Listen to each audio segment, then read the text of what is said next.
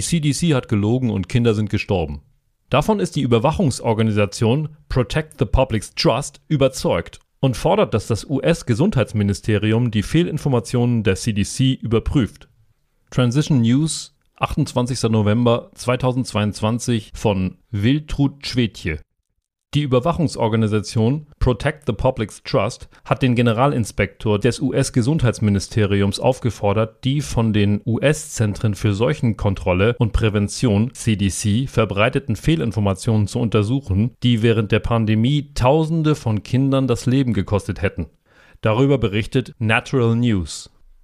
Protect the Public's Trust klagt an, die Ärztinnen Catherine Fleming Dutra und Sarah Oliver hätten die Zahl der Kinder, die angeblich an der Fauci-Grippe gestorben seien, massiv übertrieben, um Gesichtsmasken und Impfstoffe zu propagieren. Dadurch seien noch mehr Kinder geschädigt und getötet worden.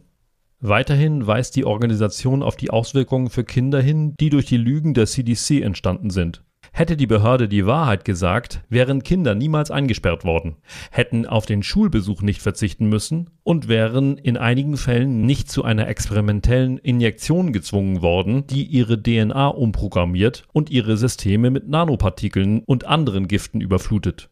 In den Richtlinien der CDC zur wissenschaftlichen Integrität heiße es, dass die Behörde nur Informationen veröffentliche, die, Zitat, von höchster Qualität und wissenschaftlich fundiert technisch korrekt für das Zielpublikum nützlich sind. Zitat Ende. Dies sei beim Umgang der CDC mit dem Virusbetrug eindeutig nicht der Fall, urteilt Protect the Public's Trust. Zitat Idealerweise würde man den Vorfall und die Geschehnisse untersuchen und feststellen, ob bestimmte Beamte der CDC gegen die Richtlinien der Behörde zur wissenschaftlichen Integrität verstoßen haben oder nicht. Wir glauben, dass sie das getan haben, erklärt Michael Chamberlain, Direktor von Protect the Public's Trust. Fleming Dutra und Oliver hätten beide darüber gelogen, dass die Wuhan-Grippe die häufigste Todesursache bei Kindern sei. Sie hätten dem CDC-Beratungsgremium für Impfstoffe falsche Daten vorgelegt, woraufhin das Gremium schließlich dafür gestimmt habe, die Covid-Impfung für Kinder im Alter ab sechs Monaten zu empfehlen. In ihren Unterlagen seien Zitate aus einer nicht von Fachleuten überprüften Arbeit aus Großbritannien enthalten, die später als Betrug entlarvt worden sei. Die Autoren der Studie hätten behauptet, Daten aus Totenscheinen der CDC untersucht zu haben, was nicht der Wahrheit entsprochen habe. Nur wenige Tage nach ihrer Präsentation seien sowohl Fleming Dutra als auch Oliver darüber informiert worden, dass sie Falschinformationen verbreitet hätten. Keine der beiden habe dieses zugegeben, auch sei keine Korrektur vorgenommen worden.